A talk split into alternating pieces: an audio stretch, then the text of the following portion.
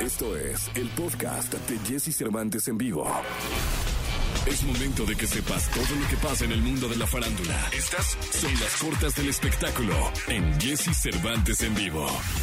Admiradores de Vicente Fernández han dado muestras creativas de su cariño por el intérprete ranchero, quien desde hace una semana está delicado de salud tras una caída en su natal Guadalajara. Desde la noticia de su hospitalización, sus fanáticos han acudido a la clínica a cantarle, llevarle flores y hasta inmortalizarlo en un mural. Tal es el caso de Roberto Márquez, que viajó desde Texas para emprender un mural inspirado en el charro de Huentitán. Después del éxito de su canción Pareja del Año, Sebastián Yatra sigue sorprendiendo a sus fanáticos. Ahora el colombiano estrenó el el tema Delincuente, su nueva colaboración con el reggaetonero puertorriqueño Jay Cortés. La banda argentina Los Auténticos Decadentes dio a conocer su nueva canción Los Viejos Vinagres en colaboración con la agrupación mexicana de rock Panteón Rococó. Este tema se trata del primer sencillo de ADN, una trilogía discográfica de Los Auténticos Decadentes que ha sido descrita como colosal. Cabe mencionar que el primer álbum de dicha trilogía, A, verá la luz en el mes de noviembre de este año. Podcast. Escuchas el podcast de Jesse Cervantes en vivo. Toda la información del mundo del espectáculo con Gil Barrera con Jesse Cervantes en vivo. Martes, martes 17 de agosto del año 2021 llega la información de espectáculos porque está con nosotros el hombre espectáculo de México, el querido Gilgilillo, Gilgilillo, Gilgilín, al que saludamos con cariño. Mi querido Gilgilillo, ¿cómo estás? ¿Cómo estás, mi Jesse? Muy buenos días a todos. Oye, pendientes del estado de salud de don Vicente Fernández. Pues ayer ya dijeron los doctores que le, están, que le han practicado una traqueotomía. Ah, caray. Fíjate nada más. Este, pero además hay un tema bien curioso, mi querido Jesse, porque la familia Fernández está como clavada con el tema de no dar ningún tipo de versión, ¿no? De que todo se canalice a través de los doctores, pero pues eh, Vicente Fernández Jr. y sus hijos están poniendo el mal ejemplo, porque todavía tuvieron que eh, eh, eh, hablar de esta situación el fin de semana porque inauguraron un, café y entonces tuvieron todos los medios ahí. Y este tema de la traqueotomía lo dio a conocer Ramón, el hijo de Fer Vicente Fernández Jr. Y ayer, pues los médicos de don Vicente lo han eh, confirmado. Esto fue lo que dijeron. Notificarles que el día de ayer se le realizó una traqueostomía, que es una colocación de un dispositivo en la tráquea, una cirugía que se realizó en forma, en forma oportuna y sin incidentes. Actualmente el señor Vicente Fernández se encuentra sin sedación, está despierto, consciente y obedece comandos e interactúa con su familia. Saber que el respirador que tiene actualmente lo tiene únicamente de soporte. Las respiraciones actualmente son totalmente espontáneas por parte del señor. Su corazón y pulmones están estables al momento sin ninguna eventualidad, sin complicaciones. También cuenta con aporte nutricional, el cual es guiado de acuerdo a las recomendaciones que tiene su organismo. Fíjate, ha pasado 10 días del accidente, Villesi. 10 sí. días. Para, para toda la gente que nos está escuchando, mi querido Gigillo, la traqueotomía es un, de alguna manera es un orificio que te hacen en la base del cuello, aquí abajito de la manzanita de los hombres, ¿no? Te abren Ajá. y les ponen una válvula que les permite respirar ahí mucho más sencillo. Sí, sí, sí. Digo, eh, hay que esperar a ver, como lo hemos dicho en este espacio, es, es una, pues un proceso bastante largo, saber cómo queda después de la traqueotomía con el tema de la voz, ¿no? Este tiene este respirador eh, de, de, soporte, nada más como pues por cualquier cosa, ¿no? Le están checando su corazoncito, ya dijeron que está bien. Y bueno, pues eh, el tema es que dicen que está estable, pero consciente. Una traqueotomía no es un tema sencillo, ¿no? Hay que ser también muy francos, pero bueno, pues este, el hecho de que ya esté sin sedación, consciente y, pendiente de los lo que dicen, pues creo que eso es, eso es muy favorable, ¿no? La información la dio a conocer Luis Arturo Gómez, que fue, es el encargado es el encargado de salud del, de, del hospital, es el, encar es el doctor que tiene a cargo a nada más y nada menos que a don Vicente Fernández. Imagínate nada más, mi querido Gilillo, qué compromiso del doctor tener en, su, en sus manos la vida del ídolo de México. Nada más, y es el que está dando como todos los partes médicos, que insisto, o sea, lo más importante es que pues este se homologuen, ¿no? Que no lo diga una, un, que no lo diga un familiar, eso debe ser bien difícil con, eh, coordinarlo, ¿no? Me imagino en el grupo del WhatsApp otra vez ya volviste a decir que lo diga el doctor y no sé qué, ¿no? Y entonces, este,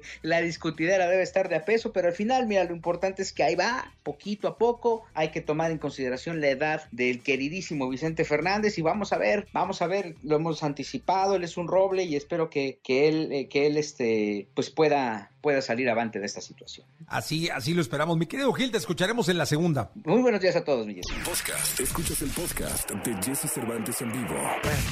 Lo mejor de los deportes con Nicolás Romay. Nicolás Romay. Con Jesse Cervantes en vivo. Martes, martes 17 de agosto del año 2020. Saludo en esta mañana a Nicolás Roma y Piral, el niño maravilla. Mi querido niñé, ¿cómo está le niñé en esta mañana de martes? Bien, Jesús, con el gusto de saludarte como siempre. Eh, me da mucho, mucho gusto y más porque tenemos jornada doble del fútbol mexicano, ¿eh? ¿Eh? Ayer descansamos, ayer no hubo fútbol, pero es el único día que no hay fútbol porque regresamos a la actividad y hoy ya tenemos la jornada 5 de la Liga MX. Sí, hombre, ¿cómo, cómo, cómo pinta esta jornada de mitad de semana, mi querido Nicolache? Mira, desde muy temprano, Jesús, tenemos fútbol a las 5 de la tarde, Toluca contra Mazatlán, Toluca que, que arrancó muy bien el torneo, pero que sufrió una derrota escandalosa contra Cruz Azul, Toluca contra Mazatlán, Tigres contra Querétaro, Necaxa contra Pumas y Tijuana contra Puebla. Los partidos que tenemos el día de, de hoy, a ver si despierta ya Tigres, ¿eh? Tigres tampoco ha andado bien, la verdad es que el equipo de, de Miguel Herrera va 11 en la tabla general, tiene 5 puntos después de cuatro partidos. Oye, con un cuadro que debería de estar en los primeros tres amarrados, sí o sí, ¿eh? Pues es que la, la exigencia es la misma, Jesús, o sea, no cambia. Se fue el Tuca Ferretti, sí, se fue el Tuca Ferretti, pero la exigencia para Miguel Herrera es exactamente la misma. Sí, no, no, no, no, y hay que... El, el, el Tigre tiene que ser protagonista como el Monterrey, como el América, como el Veracruz, como la Chiva. Eh, ¿Como el Veracruz?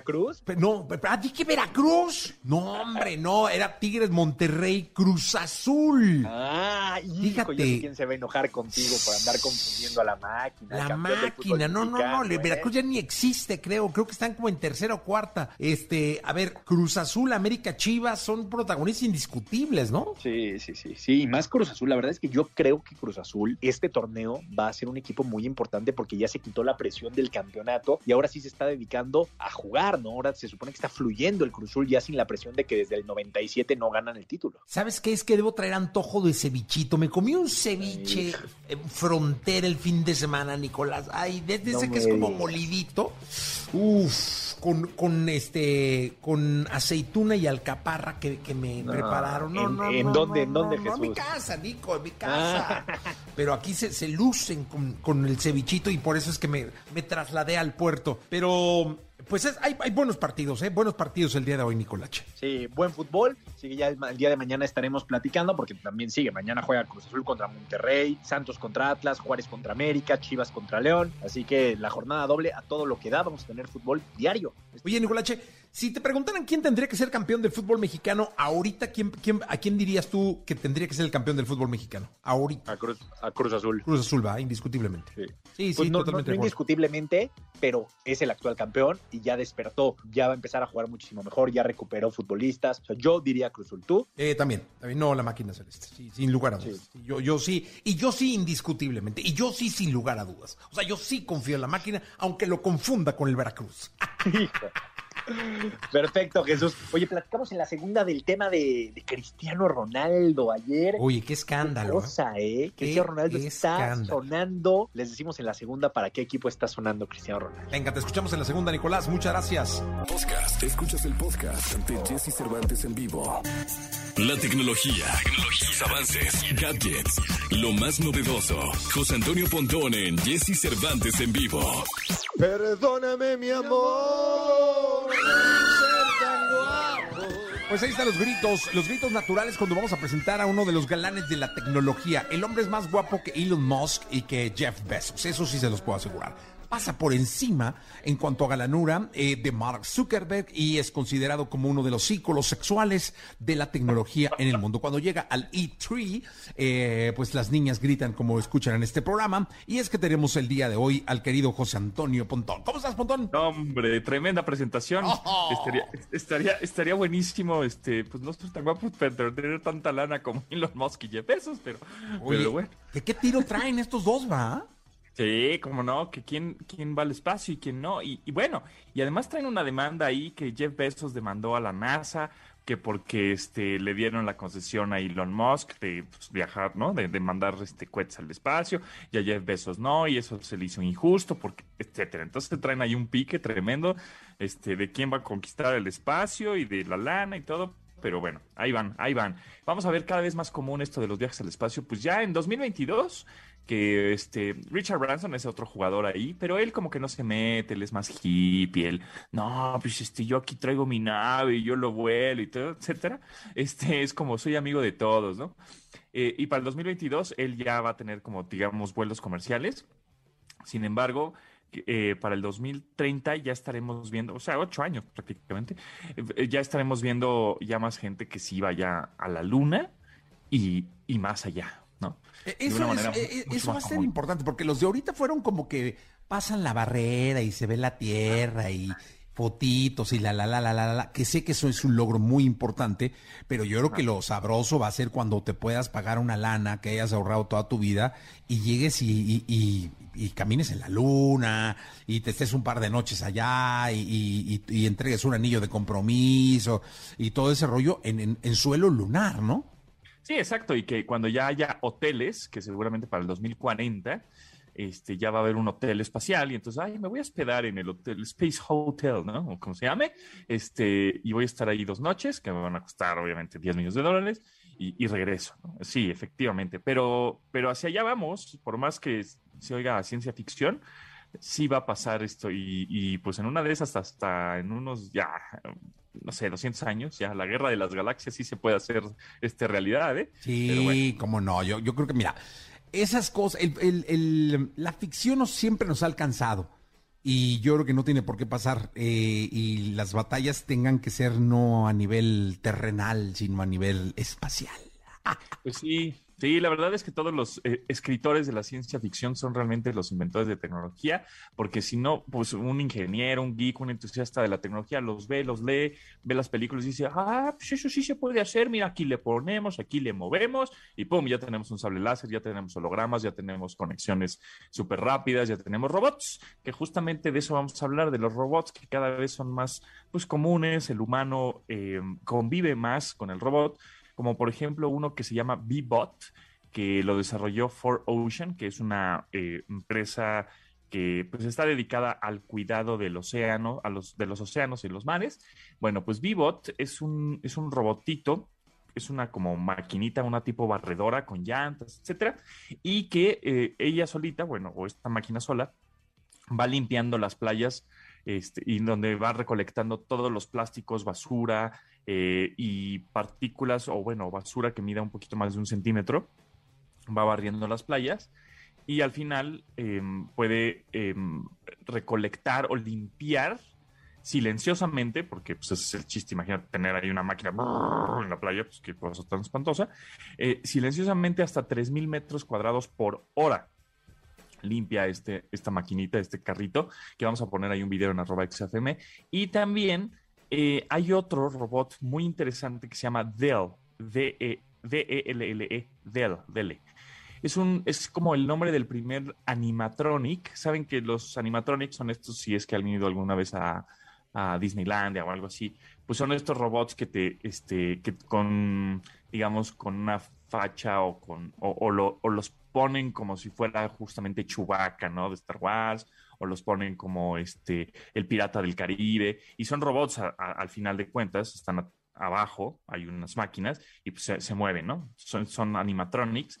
Bueno pues es un animatronic delfín desarrollado por Edge Innovations y que este animal, pues obviamente está idéntico, o sea, parece un delfín como tal y hace los mismos trucos y espectáculos que un delfín real, ¿no? En unos estos acuarios, que te acuerdas que nosotros íbamos a, uh, a Reino Aventura, ¿no? Y veíamos los delfines y los, y, Keiko, y así, Entonces, bueno, pues ahora ya no hay animales eh, verdaderos o reales, ya están sustituidos por robots que son prácticamente idénticos. O sea, si lo ves, dices, ah, pues es un delfín, pero no, es un robot el cual está eh, obviamente en las albercas y le está diciendo al entrenador, este, dándole vueltas y nadando con él y, jugando con los niños, etcétera, pero pues es un robot. Obviamente aquí con la intención de que los animales no estén siendo pues maltratados o explotados para hacer este tipo de espectáculos, más bien que sea un robot delfín. Está idéntico. Y por otro lado, Xiaomi, esta marca de, tecnología china, que ya está en el segundo lugar de ventas de smartphones, ¿eh? ya está durísima. Y justo el día de ayer cumplió 10 años en el mercado de que salió su primer smartphone. 10 años, y en una década ya es el segundo fabricante pues más, eh, que, con más ventas de teléfonos. Bueno, pues esta marca china anunció su CyberDog, un perro robot muy al estilo de Boston Dynamics, uno que se llama Spot Mini, que es pues un robot, ahí también lo vamos a poner el video en arroba XFM en Twitter, para que vean que es pues un, perro robot que puedes, obviamente, el humano convivir con él, hacer trucos de compañía, etcétera, nada más que pues, no hace gracias en el pasto ni nada de eso. Este, y además ya son robots que este, por ejemplo, cuesta alrededor de 30 mil pesos lo que cuesta un teléfono de gama alta, ¿no? Entonces ya no es como, ay, no, esos robots van a estar impagables. Entonces también, hablando un poco del futuro, para el 2030, pues vamos a ver cada vez más este tipo de robots de compañía también, ¿no? Oye, mi querido Pontón, la verdad es que yo, yo a mí lo que me, me, llama mucho la atención de esto de la robótica es cuando, así como hoy estamos poniendo este tipo de ejemplos, después pueda haber eh, robots que sean que lo hemos visto en las películas, exactamente igual a los humanos y que puedas programarlos para hacer tareas básicas que no tengan que ver con, una vida convencional o con criterio o con cuestiones emocionales, pero que sí tengan que ver con actividades básicas como eh, la limpieza, como el, servicio, ¿no? Que sea como muy fácil en actividad primaria, pero que luego vayan avanzando en capacidades y después puedan ser programados para sustituirnos. Se ve también lejano, pero yo lo veo riesgoso y así como el delfín o cualquier otra cosa, después puede pasar, ¿no? Sí, sin duda alguna. O sea, hemos visto animatronics, justamente, pues Disney tiene un departamento de tecnología que hace pues ya prácticamente humanos o, los mismos sacados de las películas que dices, órale, el pirata del Caribe, ¿no? Y lo ves físicamente y dices, es idéntico, o sea, es igualito, o sea, podría ser un humano, ¿no? Que obviamente se está, se está moviendo, habla, tiene inteligencia artificial y sí, efectivamente se oye como muy de ciencia ficción y de Terminator, pero sí en un momento dado, en un futuro que posiblemente sí nos toque, porque estamos en el 2021 y esto podría pasar en el 2060, o sea, en 40 años, igual ya vamos a estar muy chochitos, pero sí vamos a ver que de pronto este tipo de robots de tareas básicas, como dices, pues sí los vamos a tener muy, muy a la mano. Y este, y en una de esas también puede ser nuestros, nuestro compañero, nuestro amigo, nuestro robot de compañía, ¿no? Como, como se piensa, porque en Japón, China, Asia, en general, ya están vendiendo estos robots con caritas como muy amigables y pantallas como muy, muy bonitas, etcétera, y animaciones lindas para eh, gente de, edad avanzada o adultos mayores para que les funcione de compañía y que le pregunten cosas. A ver, robot, este, no sé, cuéntame un chiste, dime algo, este, ve por, no sé, este, sé, un café, prepárame un café, ¿no? Y, y, el robot ya se comunica con todos los dispositivos que tienes conectados también en tu casa y ese mismo robot le va a decir a la cafetera, pues haz el café, ¿no? Entonces, sí, sí va a pasar. O sea, pensemos, eh, eh, igual estamos, ah, pues qué jalada de los pelos están diciendo, pero sí, sí va a pasar eso. Sí, no, seguramente va a llegar a pasar. Y oye, por cierto, Pontón, rápido, te quiero comentar que hoy salió en Reforma, en la sección de negocios del periódico Reforma del día de hoy, un artículo que dije, lo voy a comentar con Pontón, y dicen, cuidado con tu Instagram, peligra. Eh, de entrada presentan una encuesta de las redes más usadas en este país y usan como fuente la Asociación de Internet MX en donde dicen que WhatsApp es la red más usada, ya la toman como una red. Después Facebook, YouTube, Instagram y Twitter. Me llama la atención que no parezca TikTok, pero bueno, ahí eh, eso es lo que ellos dicen. Yo creo que TikTok está en franco crecimiento, pero no llega a estas ligas todavía, ¿no?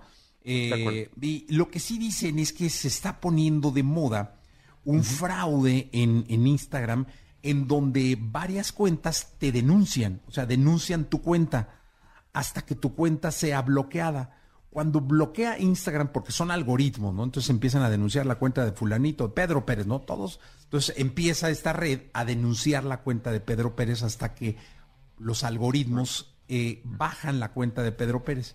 Luego le empiezan a llegar a Pedro Pérez correos de yo te arreglo tu cuenta.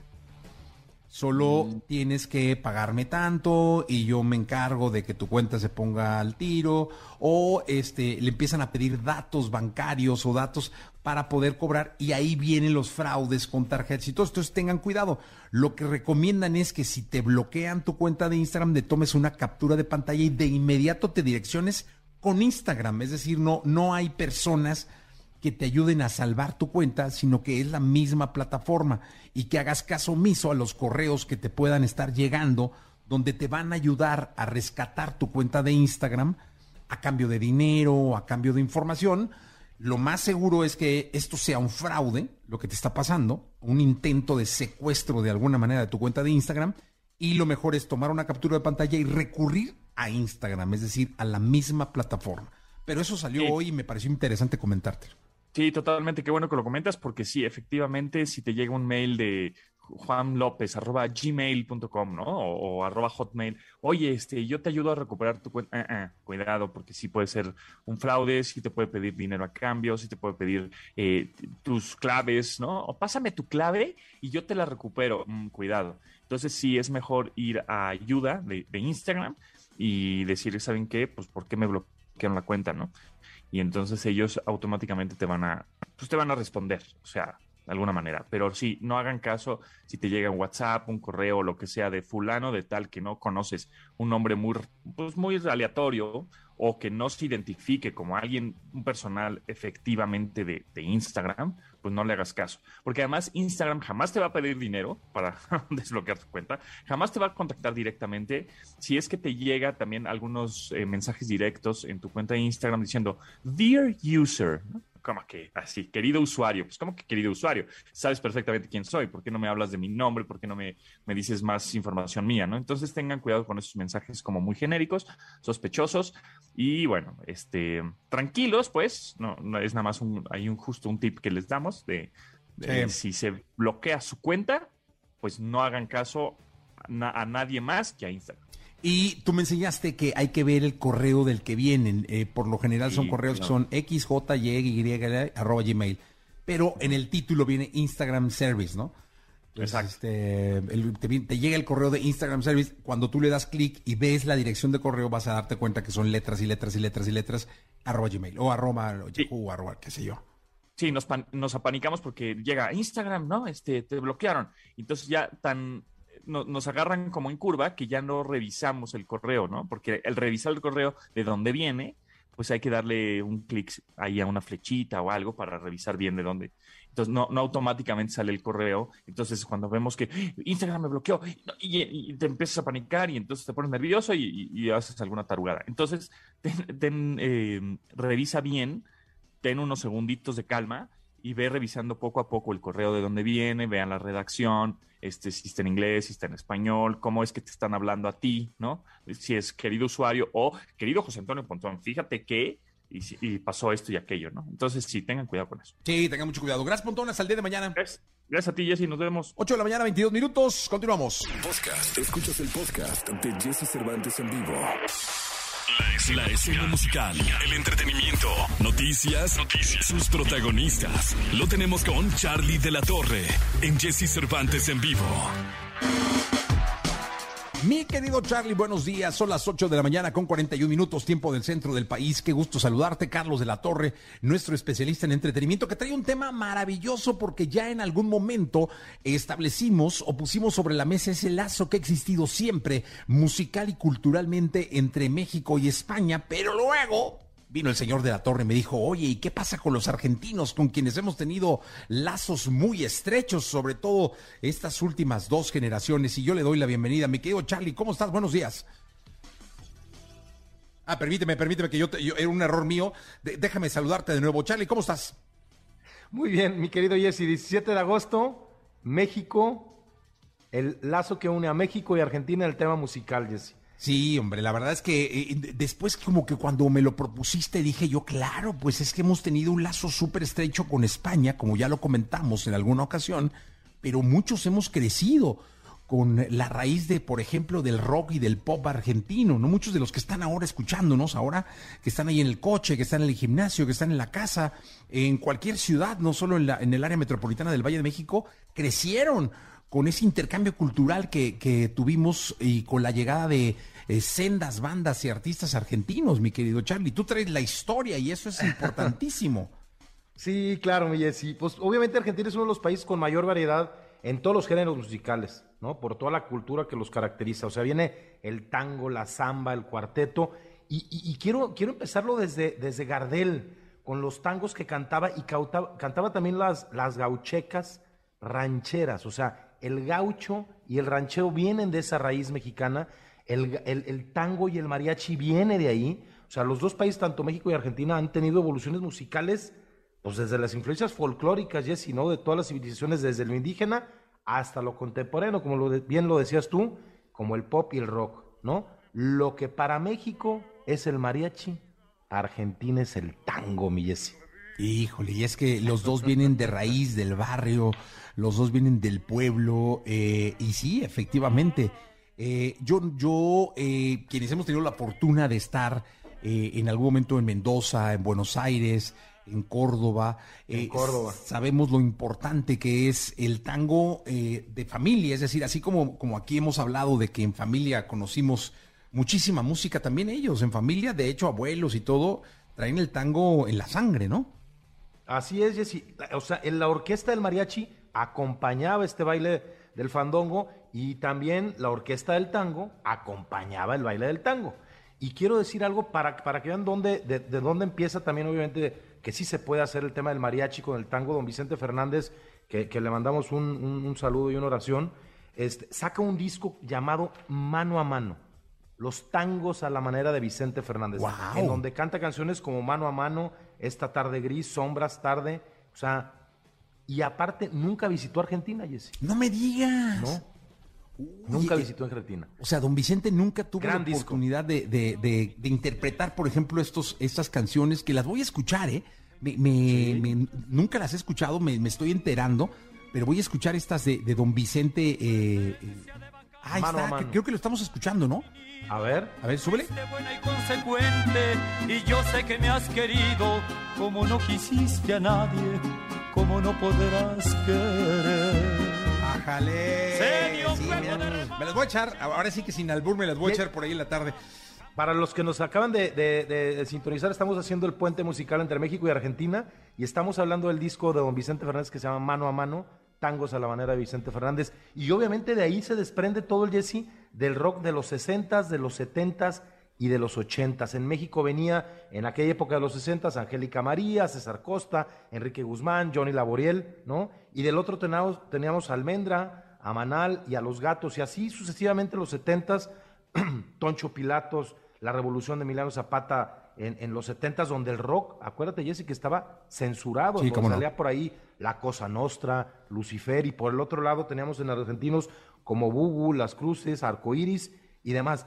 Pero la época del rock en nuestro idioma, y eso, e, e, eso es la esencia también en donde nos lleva, ahí es donde se cruza también en los ochentas, en donde teníamos a Alex Lora, a Cecilia Toussaint, a Ricky Luis, en, el tema de, México, que sí cruzaron, sí cruzaron hasta, hasta Argentina los hijos del quinto patio, la maldita vecindad, y obviamente el tema de Soda Stereo, los violadores, el twist, Charlie García, Miguel Mateos, en la época de los ochentas, Jesse. Sí, no. Sí pasa que sí pasa a México, por ejemplo, Soda Stereo con, con cuando pasa el temblor, ¿te acuerdas de aquella gran canción? No, la, realmente Soda Stereo hizo, marcó a una generación tanto en Argentina como en el resto del continente y en México, qué decir, ¿no?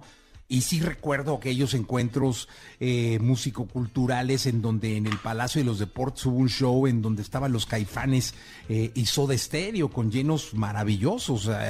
y quien estuvo ahí, yo no tuve la oportunidad de estar ahí, pero me imagino que muchos de los que nos pueden estar escuchando estuvieron en ese show y fue pues la conjunción de, de estas dos culturas eh, una venía del Cono Sur y otra de aquí de acá de México, y con dos maravillosas bandas de rock, Soda Stereo y Caifanes, ¿no? Ya en los noventas, pues detonaron la base de todas estas eh, canciones y toda esta base que nos sembraron ellos, muchísimas bandas más.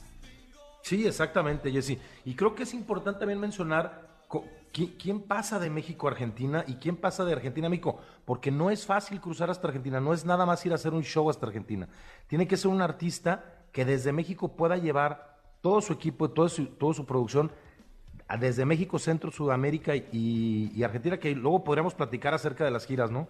Y así, pero ah, mexicanos que han cruzado hasta Buenos Aires, Córdoba, Mendoza, eh, Salta, ¿no? Maná, Luis Miguel, el mismo Alejandro Fernández, el Buki, Gloria Tevi, Ana Gabriel y Juan Gabriel. Les encanta la música mexicana a, la gente de, de, Buenos Aires, de Argentina, Jesse. Sí, como no, yo tuve la oportunidad, de hecho invitado por ti, de ver a Alejandro Fernández. sí, como no, eh, de verlo en el Luna Park eh, con un concierto extraordinario. También me tocó ver ahí mismo a Maná, eh, que es de los de los dos artistas mexicanos que tuve la oportunidad de ver en aquel país con escenas maravillosas de entrega del público argentino a Maná y al Potrillo, dos artistas de, de, Jalisco, dos artistas de, de México que allá la rompen durísimo, pero también sé que el Buki es un fenómeno, que Luis Miguel es un fenómeno, que Ana Gabriel, que te digo, eh, y, sé que tanto hemos recibido a, grandes estrellas eh, argentinas,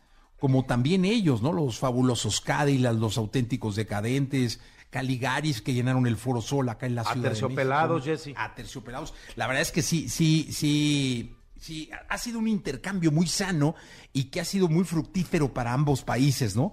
El que nosotros hemos llevado para allá el mariachi, la música mexicana, el rock mexicano, el pop y el ranchero, y hemos recibido pop, rock y música tradicional argentina por acá todo el tiempo, mi querido Charlie. Eso es, innegable y creo que es un puente que espero siga. Yo, yo recuerdo también, por ejemplo, allá el fenómeno del Chavo del Ocho fue espectacular, ah. ¿no?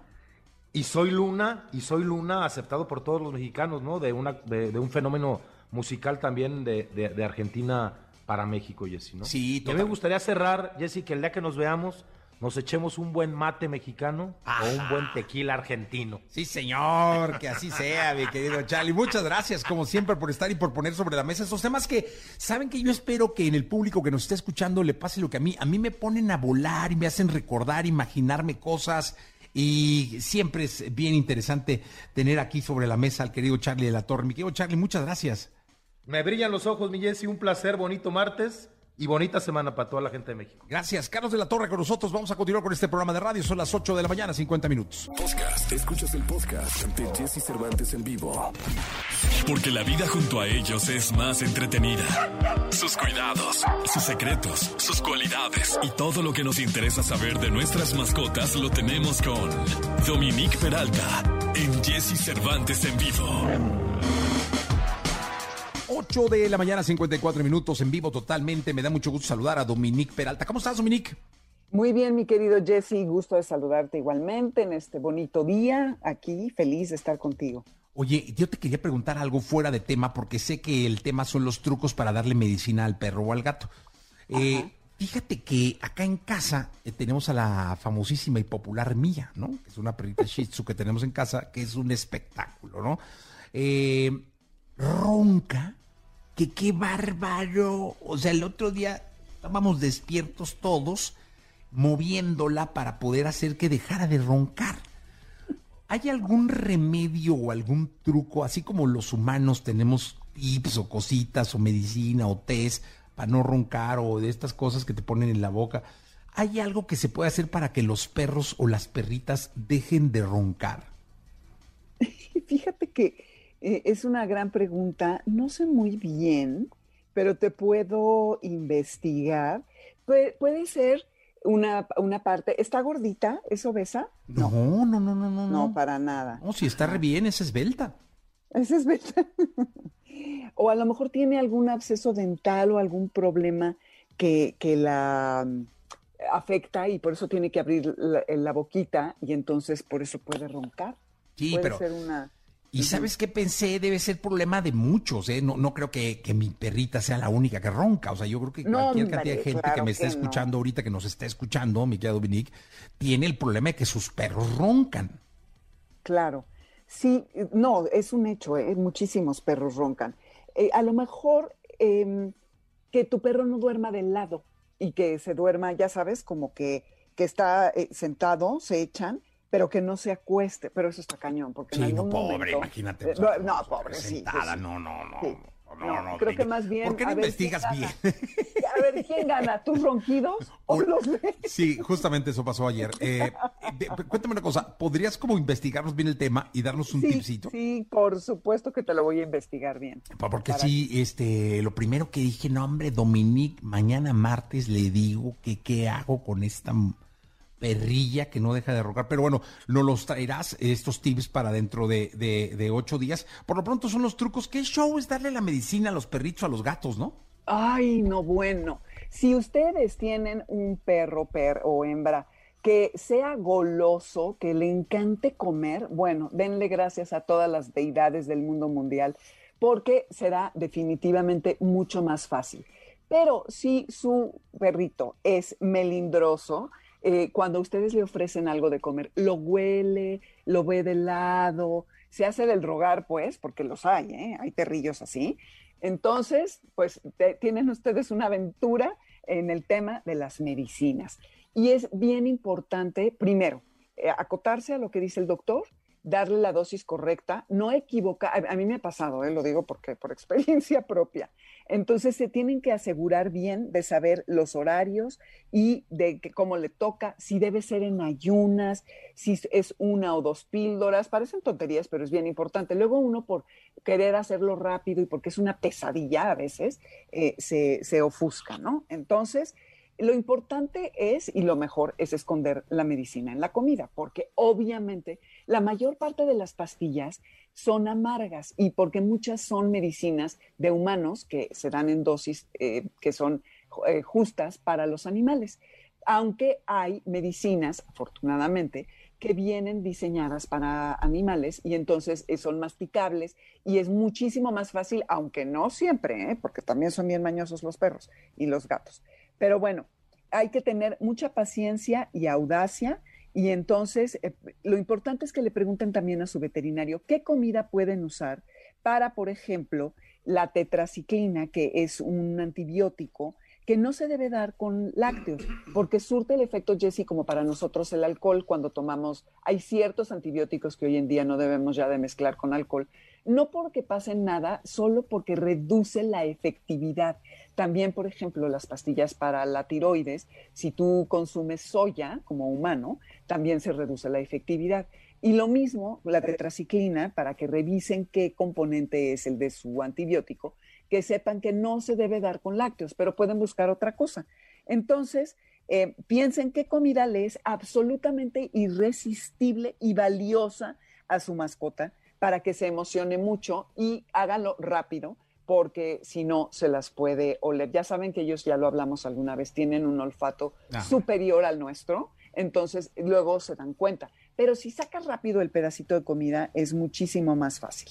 Entonces, por ejemplo, mi perra Milka le fascina la papaya y un trocito de papaya, por lo suave que es, si a sus animales les gusta, les aconsejo que encajen la pastilla adentro de la papaya y dénselo rápido, sin mayores este, alborotos, para que no se dé cuenta que adentro viene una pastilla.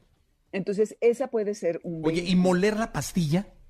Ah, también, justa, esa es otra que iba a decir. Se lo puedes moler y lo, lo pones igualmente en, puede ser un, un pedacito de jamón y haces como un rollito, que el jamón generalmente les encanta.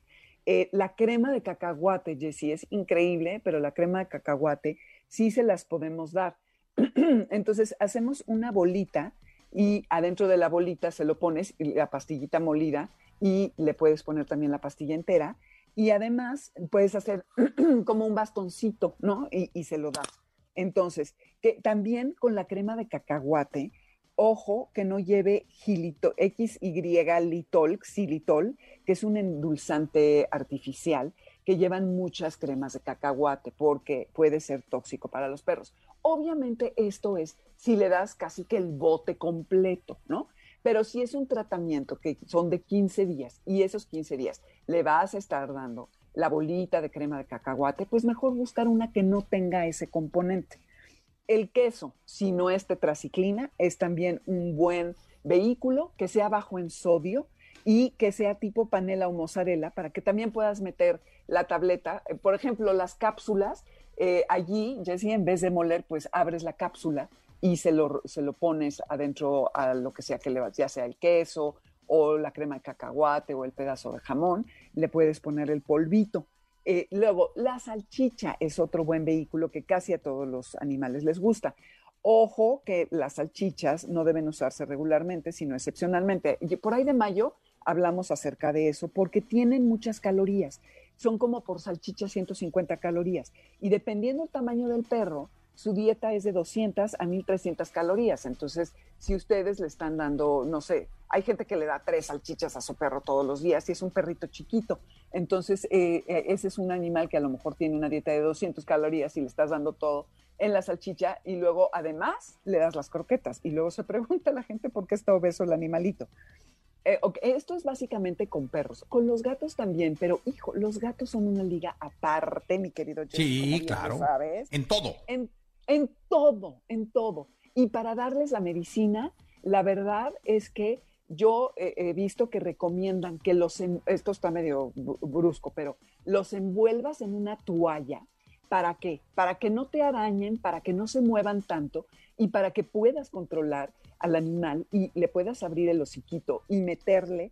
Ojalá, y yo pienso que es mejor cuando es líquido el antibiótico o el medicamento que le vayas a dar a una pastilla, porque creo que para mí sería una eh, eh, experiencia de alto riesgo meter el dedo, imagínate los colmillitos del gato No, y empujarle la pastilla, no manches. Claro que usando algo de alimento, pero en este acto violento de amarrarlo en, bueno, envolverlo en una toalla, luego agárrale y ábrele el hocico y dale con un pedacito de jamón. Bueno, ya, el gato le va a valer el jamón y todo.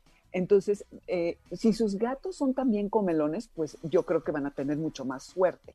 Pero yo pienso que eh, ya ustedes nos dirán, audiencia, que si ustedes tienen experiencia con sus gatitos para darles medicamentos, si les es más fácil as- usando eso de la toalla o el famoso, el jeringazo, que ese si lo agarras rápido y manejas bien a tu gato, le met- claro que no tiene... Se oyó eso. jeringa, ¿eh? No, es jeringazo. No.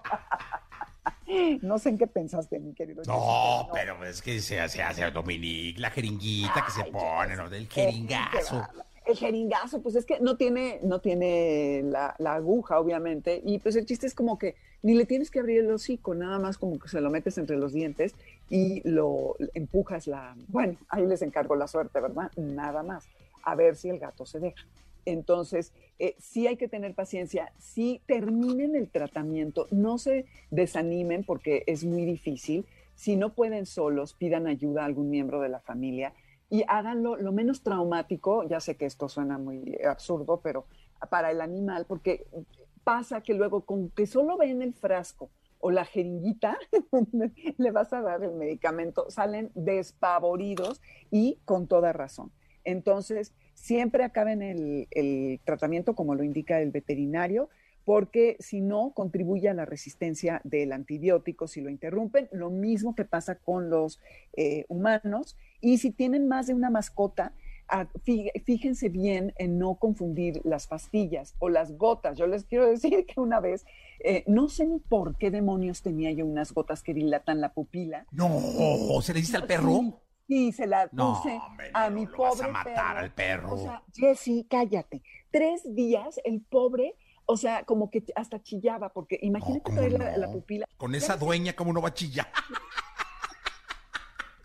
Animales del mundo, alerta, no vengan con Dominique porque es una mala. Y Dominique, ¿qué pasó? No si lo vas a matar a ese perro. Hay no, que- no sabes. Lloraba todos los días, ya el perrito ya en paz descansa. Pero imagínate traer la pupila dilatada todo el día que se te Oye, mete toda pero la no se murió por eso, ¿verdad? No, no, claro que no. Yo dije, no, es No, que la luego pasó. dice el perrito en paz descanse. Dije, no, hombre, No. ¿qué- con qué frialdad no le da gotas y luego dice que en paz descanse. No, no, no, no, fue horrible, me sentí muy mal, quería llorar y no podía hacer nada. Le hablaba a la veterinaria, es que Gaby, ¿qué hago, por favor? No puedes hacer nada, ya, en tres días pase. se le va a quitar. Leche, hay que darle leche, ¿no? Leche es lo mejor. Dominique, gracias. A ti, mi Jessy, abrazos, saludos a todos. Híjole, ¿qué tal la frialdad de Dominique? 9 de la mañana con 6 minutos. Vamos a ir a un corte comercial. Cuando regresemos estará con nosotros Pablo Preciado. Podcast. Escuchas el podcast de Jesse Cervantes en vivo. Y hoy tenemos a un muy buen amigo. Él está en el escenario y es estrella de la música. Y es un amigo y además eh, lo respeto desde hace mucho tiempo. Ahora van a ver todo, todo lo que le han cantado, llorado, sufrido y demás. Eh, y es un placer tenerlo acá. Gracias, de verdad. Pablo Preciado, eh, qué gusto saludarte. ¿Cómo estás, mi querido Jesse? De verdad que siempre es un, más allá de cualquier cosa, es un verdadero placer platicar contigo porque es platicar de verdad.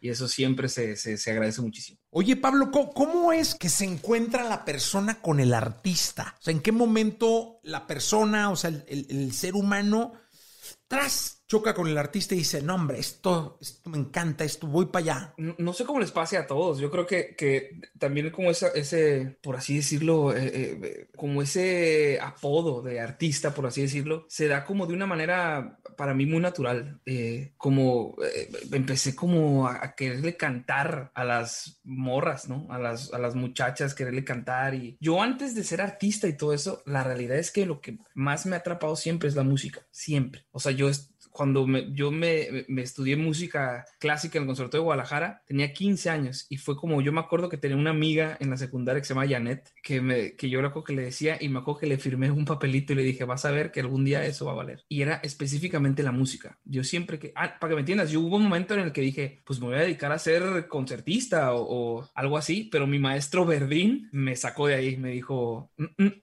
aquí en México, con todo respeto, me, él me dijo, yo no son mis palabras, él me dijo, él me dijo, es muy difícil que, puedas hacerlo de, como músico con, de, de, cámara, ¿no?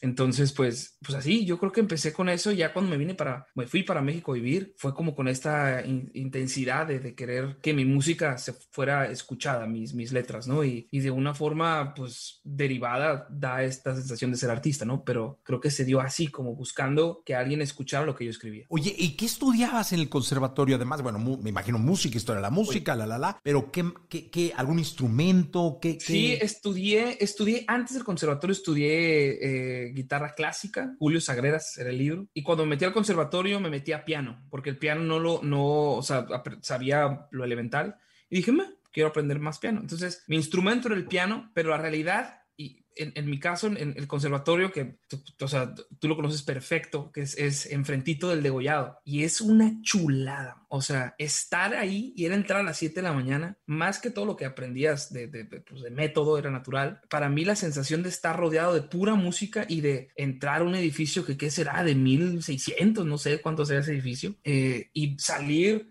a comprarte unas papitas y ver el teatro de Gollado y ver cómo se llama la plaza esa. La catedral, la plaza de armas, la plaza eso. Tapatía con los Picio Cabañas a, ahí. A, todo eso, imagínate, era para mí, era, era demasiado inspirador. Como entrar y entrabas a las 7 de la mañana y era un, una mezcolanza de músicos, bajistas, violinistas, pianistas, por todos lados y era como una sensación de. Fue mi primer como confrontarme de a la bestia, hay un montón de músicos y mucha música. Y eso fue lo que para mí fue como muy, muy gratificante los tres años que estuve ahí no lo terminé. Los años que estuve ahí fue para mí eso como muy, eh, muy impactante ver tanta música y el ambiente del centro de la ciudad de Guadalajara. Eso me acuerdo perfecto. La primera vez que fuimos a Guadalajara con Román y con Melissa, los estaba yo emocionado de llevarlos ahí al conservatorio, a que tomarlos un café en el frentito en el, el degollado, porque era la sensación de, pues, de ver tanto arte ahí. Pues. No, pues es que es una zona llena de cultura y de arte por todos lados. O sea, ahí estaba la Plaza de Toros El Progreso. Este, mm. no, no, no, o sea, por donde camines, eh, ahí está San Juan de Dios, también ya, Dios. ya pegado a, a, es uno de los mercados más importantes que tiene el estado y, y el país, sí, sí. este, pegado allá a la Plaza Tapatía, los murales, no, es, es, es impresionante esa zona de la ciudad. Impresionante, impresionante de verdad. Oye, ¿y cuál fue el motivador? Eh, eh, o sea, ¿qué fue lo que te llevó a la música? ¿De, de, de vena? ¿De qué parte? O, o, por qué caes en la música? Pues en mi casa siempre ha habido música, siempre. O sea, siempre, siempre, siempre. Mi, de, o sea, el recuerdo más vívido que tengo de chiquito es mi, mis papás tenían, un, ya sabes, una consola de acetato y, y, y unas bocinotas del tamaño, o sea, unas, ya sabes, así inmensas y eran discos y discos y discos y era lo que yo escuchaba siempre, escuchaba desde Silvio Rodríguez hasta Serrat, hasta los Beatles, hasta Elton John, Ray Charles, que eran los discos que tengo en la memoria que estaban ahí. Y como que siempre me gustaba, como que ah, escuchar música me gustaba. Y cuando empecé con la idea de tocar fue cuando me acuerdo que nada que ver, pero un disco de, de, de, o sea, empecé empecé a escuchar a Silvio Rodríguez y, y, dije, ah, pues quiero empezar a tocar. Y empecé a tocar y empecé a cantar. Y como no hay músicos en mi familia como tal, pero mi mamá es re musical. O sea, mi mamá le, le o sea, vive de la música todo el día, todo el tiempo, todo el tiempo. Mi papá es todo lo contrario. Mi papá es todo lo contrario a un ser melómano, es mi papá. Él, sí, él es más como más académico y más así, entonces como que no es tanto música. Pero así, o sea, escuchando música y hasta el día de hoy es la, para mí es lo mismo. O sea, escuchando música, me entré a la música y, espero nunca dejar de escuchar música. Oye, cuéntame, ¿cuándo te das cuenta que eres compositor? Cuando me doy cuenta de manera como más clara fue cuando le escribí la canción, una, una canción que le escribí a mi mamá. Había escrito, ya sabes, como pedacitos.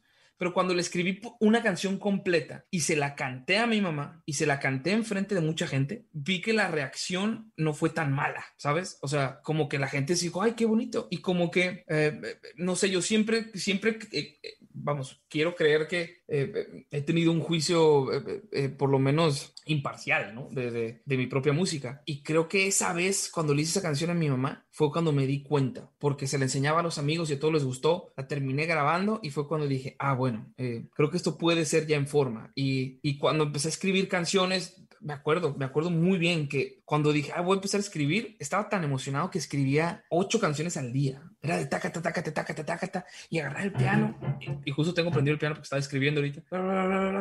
y así fue, y así fue hasta que como empecé a cantarle canciones como a, a noviecitas o amigas que, le, que me gustaban y cosas así. Y así fue, de verdad como simplemente como por ver la reacción de gente cercana que me lo empecé a tomar un poco más en serio, ¿no? Y, y, y, y vuelvo a lo mismo, también escuchando mucha música, como tratando de entender las estructuras de la las demás canciones que a mí me gustaban que se asemejaran un poquito. Oye, ¿cuál es la primera que te graban o que grabas? Fuera de ah. esta de tu mamá, o sea, ya de alguna manera profesional. Sí, sí, sí. El primero fue Carlitos, Carlos Rivera. Fue el primero que me grabó, que es, es mi, y siempre lo voy, a, lo voy a querer mucho. Digo, somos amigos, muy amigos de hace mucho tiempo, muchos años. Cuando todavía él estaba en España, él venía a México y, estaba mucho tiempo en la casa y, escribíamos mucho. Y él fue el primero que me grabó una canción que se llamó Borror y Continuar. Y después de eso me grabó otra y después fue Cristian Castro. Cuando Cristian me grabó, fue muy especial para mí porque yo empecé a cantar, no con esta intención digamos, con este sentido profesional, sino como yo realmente a querer cantar por Cristian. Pues me grabó una canción que se llamó Así era ella y como que a partir de eso me empezó como a, grabarse más canciones, pues, ¿no? Y, pero creo que siempre va a ser el estima ese de, de, con Carlitos porque Carlos es, es, es, una, además es un artista gigantesco ahorita, siempre es un cariño muy especial de ser el primero que confía una canción mía y ya me ha grabado varias y hemos escrito muchas y creo que eso siempre se va a quedar en la memoria. Este, entonces, Carlos Rivera, Cristian, ¿y cuál es el primer madrazo que pega Pablo? O sea, que dices, ah, chinga, ahora sí. Eh, o sea, no que te graben, sino que, que ya es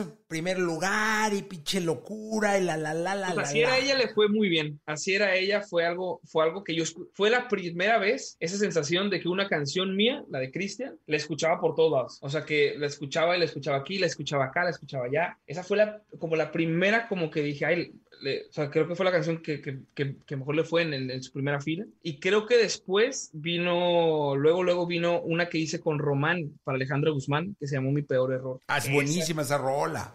Esa, sí fue número uno, número uno. Eh, y esa sí, pues Alejandra, pues otra gran intérprete. Y, y esa, estuvo, esa fue una experiencia bien, bien, bien cool, muy cool. ¿Por? Trabajar con Alejandra. ¿Por qué? Porque Alejandra tiene una vibra que yo no, nomás de todo este tiempo que he conocido montones de artistas, es muy única. La vibra de Alejandra es muy única. Estuve en su casa, eh, en la playa que tiene en Huatulco. Me fui unos días eh, y estuve tres, cuatro días con ella metido haciendo canciones, nada más ella y yo. Y es es, es, un artista de verdad, de esos que, es, que quieres trabajar y trabajar y, esa, es, es, un, es inmensamente linda, un corazón inmenso y, y, nos íbamos a caminar a la playa, y yo, por horas, contándome todas, imagínate, todas las historias y eso como que inspiraba mucho eso y siempre voy a guardar mucho en eso porque, porque creo que fueron de las, de las últimas canciones dentro de este, de esta, del género, del género meramente pop que, que, que, siguieron funcionando, ¿no? Antes de, de todo el cambio que empezó a haber, ¿no? Eh, ¿Quién es el artista más grande que te ha grabado para ti? Mm, Ricky. ¿Y cómo llegaste a Ricky Martin? Ricky Martin fue a través de, de la compañía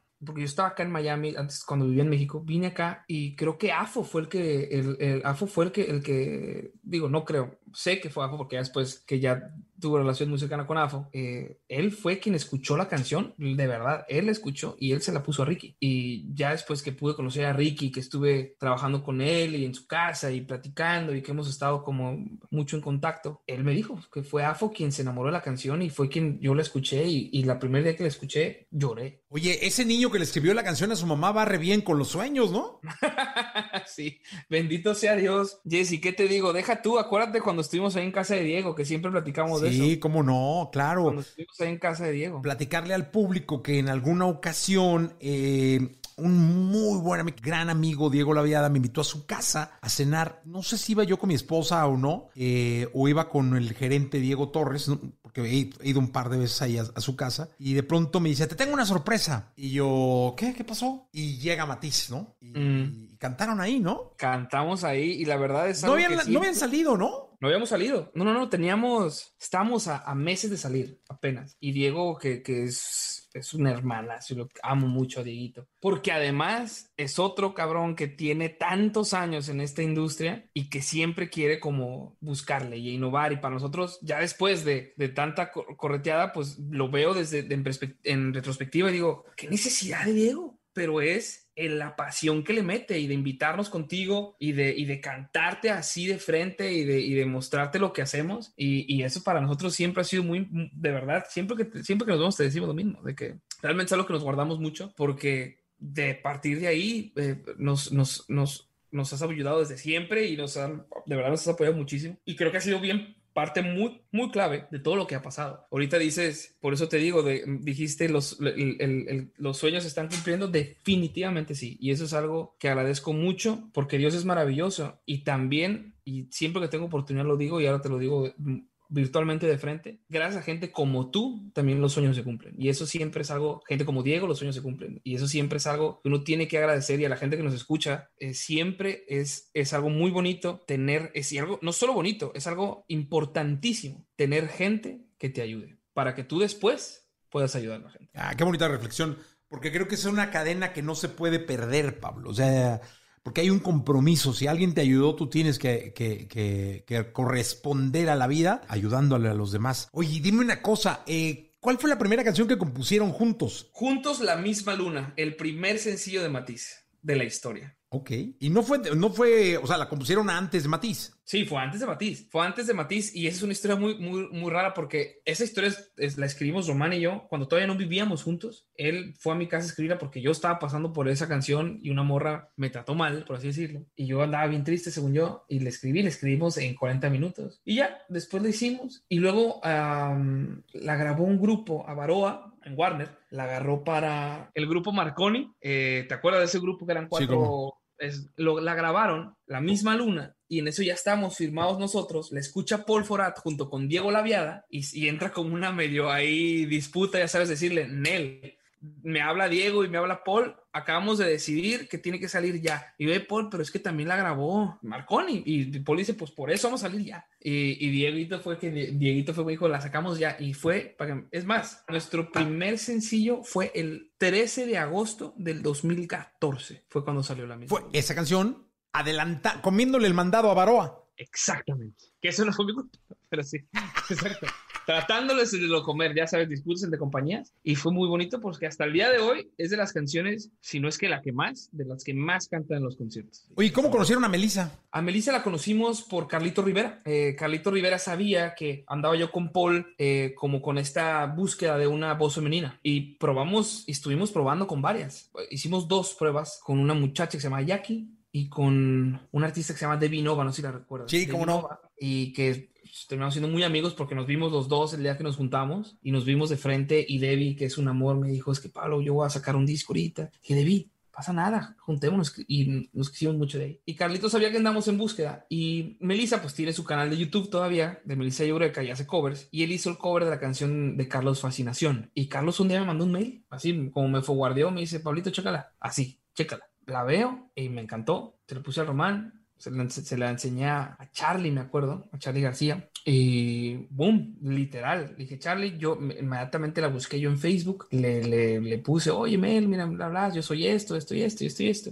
Y como que muy, obviamente, como, no te creo, ¿no? Obviamente. Todavía la contacté, hablé, hablé por teléfono, le dije, mira, Mel, está pasando esto, me está buscando una, una mujer para un grupo en México. y totalmente escéptica ella. Le pasé el teléfono a Charlie, Charlie le habla y lo mismo, muy de que no, no, no, no. Gracias a Dios, porque Dios es maravilloso. Carlos, que ya era Carlos Rivera, o bueno, ya estaba haciendo Carlos Rivera, tenía un show en Tijuana a los dos días. Ella, está ella es de Mexicali y está en Mexicali. Entonces le hablo a Carlitos, le digo, oye, amigo. ¿No nos cree? no nos cree, literal, no nos cree. ¿Habrá forma de que me ayudes? Y me dijo, Pablito, no te preocupes, yo te ayudo, yo la convenzo. Él la invitó de Mexicali a Tijuana que se fuera a cantar y ya pues obviamente pues ya, ya había el respaldo de Carlos Rivera de que y que acá lo dijo no no o sea si es verdad mira Pablo ha hecho esto está en una compañía que se llama Sony Music y que sí existe que estoy yo eh, y sí es verdad y pues ya la verdad es que Carlos le debemos muchísimo eso porque Carlos de verdad sí fue quien, fue el golpe en la mesa de decirle si es verdad eh, o sea sí está pasando todo esto y ya pum se cerró listo somos grupo perrón a los tres días, Melissa, al día siguiente, Melissa se va, se regresa a Mexicali, me manda un mensajito diciéndome que se arrepiente y que no va a pasar. No, hombre, ¿cómo? Yes, que no está preparada. Y la verdad, digo, ya lo hemos platicado mucho, fue bien doloroso para nosotros. Fue como de, hasta nos enojamos de, pero ¿cómo? Porque es que, imagínate, nosotros ya teníamos como el, por fin va a pasar, ya listo el sueño. No, y era como una sensación de que, lo digo muy abiertamente porque ya lo sanamos después de muchos años de que ya somos familia. Hubo un momento que nos enojamos mucho con Melissa y Melissa sintió mucho con nosotros, mucho, que hasta, digo, después de muchos años lo, pudimos sanar a base de abrazos y de amor. Eh, porque fue como, pues éramos unos niños todos y era nuestro, nuestra paleta, ya no vamos a, comer y, por tu culpa no la vamos a comer, ¿no? Entonces, ya, cosas de niños, cosas literal de inmadureces. Pero nos dice eso, ni le contesto de que, de enojado, a los dos días me vuelve a decir no, siempre sí. Y, yo le digo no, siempre no. Ya estaba yo, estaba, eran unos niños. unos niños, ¿para qué te digo? Unos niños, niños, niños. Y al final ya después, lo demás fue historia, ya después nos, ya nos platicó después, no, pues es que, que su papá fue quien la convenció. Y le dijo, Melissa, ella, ya después que la conozco como la palma de mi mano, ella es muy ansiosa y es es la mujer o la persona más sensible que conozco en este mundo. Entonces, todo es pensarlo y es, es muy duro a veces las decisiones. Y su papá fue quien le dijo, le dijo, oye, esto no pasa fácilmente. Si no te gusta, ya después lo terminas, pero ¿cómo vas a vivir sin probarlo? Y ya para cerrar, ¿cómo andan los sueños de, de, Pablo hoy en día? Renovados, renovados, son sueños renovados, son sueños. Mi sueño ahorita es seguir haciendo música, es hacer música nueva. Es, estoy muy inspirado con canciones. Estoy, de repente, muy irónicamente, me mudé a Miami y de repente, ¡pum!, estoy trabajando chingos de cosas para regional mexicano, que me fascina, que no tiene nada que ver con Miami. Y como que estoy muy emocionado. Estoy haciendo canciones también para mí, de cosas que a mí me gustan para Matiz, para otros artistas. Tú, tienes que saber algo, mi querido Jesse. Yo disfruto mucho más el tiempo de estudio esto que el tiempo de los escenarios. Y disfruto mucho el escenario, pero para mí esto es mi éxtasis. Y se había apagado un poquito y por eso ahora está renovado y me siento muy emocionado de eso. Pues a mí me da mucho gusto y de verdad deseo larga vida para, para tu música, para tus sueños. Eh, eres una gran persona, Pablo, y sé que todo será realidad. Eh, espero verte pronto en un estudio y que podamos escuchar mucho de lo que estás haciendo. Y Jesse, de verdad, te quiero, te respeto, te admiro y algo clave, eres un, eres un visionario y un vanguardista, cabrón. Porque también tienes, tienes años en esta cosa y sigues buscando, como cuando te lo dije ahí con lo de Camilo, que te hice así, que te dije, cabrón, y de verdad te admiro y te respeto porque no te quedas sentado nomás. Y eso es algo, y se ve que apasionas, te apasiona esto, y, te respeto de verdad y gracias por este tiempo y ojalá que se te sigan ocurriendo más ideas y me sigas haciendo partícipe. Seguramente, yo también te quiero mucho, Pablo, gracias. Nos vemos. Podcast, escuchas el podcast de Jesse Cervantes en vivo. Toda la información del mundo del espectáculo con Gil Barrera con Jesse Cervantes en vivo. Llegó el momento de la segunda de espectáculos. Está el hombre espectáculo de México, el querido Gilgilillo, Gilgilillo, Gilgilín. Hoy es martes 17 de agosto, mi querido Gilillo, y ya huele a viernes. No, no es cierto, no, ya, ya, ya, es martes. No, pues sí, ¿no? Martes que parece jueves, ¿no? Es, martes con aroma, ¿no? ah, sí, con aroma, pero a este, a, a, agave, mi querido Jessica, agave. Oye, pues ya estrenaron El Retador, no sé si lo viste. Lo, lo, vi un pedacito, la verdad es que no lo vi completo, pero lo vi, porque no me acordaba, hasta que me acordé lo vi. Muy bien, eh, me encantó el ritmo. Sí, la verdad es que, ¿sabes qué? Que la dirección de cámaras a mí me gustó muchísimo y la hace Marco Flavio Cruz, lo hemos comentado en este espacio. No les fue nada mal, o sea, tuvieron eh, picos de 2.429.000, que es un muy buen número. Tenían enfrente la final de Survivor.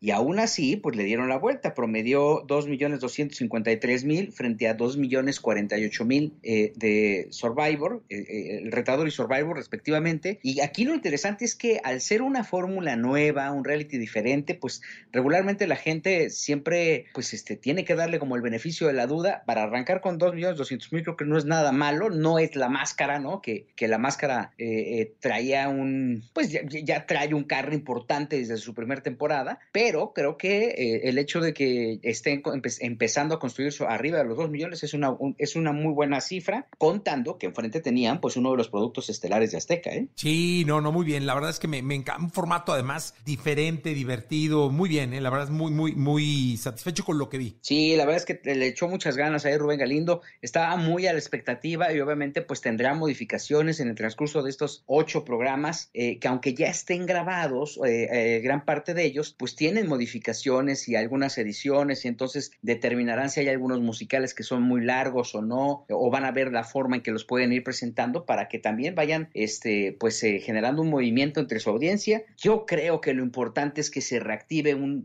espacio de entretenimiento musical que tanta falta le hace a la, televisión en nuestro país y mira que, que, se esté activando de esta forma con baile, con, con, este, con canto, con músicos en vivo y no, pues creo que eh, con, con una fórmula diferente, creo que siempre es eh, importante destacarlo, ¿no? Sí, Miguel, la verdad es que les deseamos mucha suerte. Eh, está muy entretenido y vamos, me imagino que a ver, como dices tú, construyendo poco a poco audiencia y va a terminar siendo todo, todo un éxito. Mi querido Gil, pues eh, te escuchamos si te parece el día de mañana. Y Jesse, muy buenos días a todos. Buenos días, gracias Gilillo. Podcast, escuchas el podcast de Jesse Cervantes en vivo.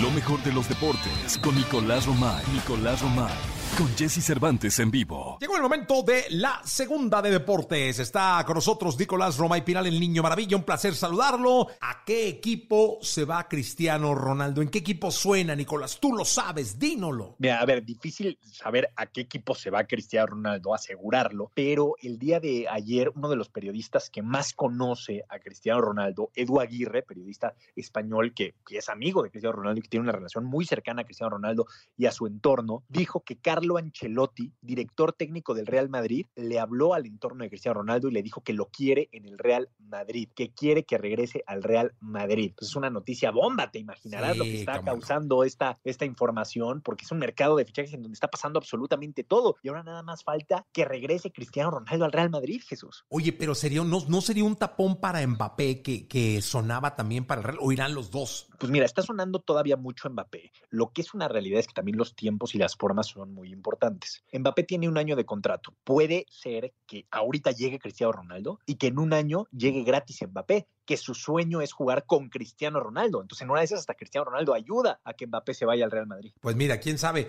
oye, ¿y el tope salarial, pues, por el que se fue Messi de España, que con, con Cristiano no existe? No, sí, por supuesto que existe, pero también el tope salarial eh, hay que tomar en cuenta muchas cosas. La deuda que tiene el Barcelona, que también eh, hace unos días la porta en conferencia de prensa habló de la deuda que tiene el Barcelona de millones de euros. Entonces el Real Madrid no tiene deuda. El Real Madrid está pagando un nuevo estadio, el Real Madrid está bien. Entonces el Real Madrid sí se podría permitir el, adquirir a Cristiano Ronaldo, ¿no? Entonces no, no tiene ese problema, ¿no? Oye, pero en el Barça, pues creo que ya está ganando menos sueldo hasta el utilero, ¿no? Todos, Piqué, los capitanes se bajaron el sueldo para que pudieran inscribir a los demás jugadores.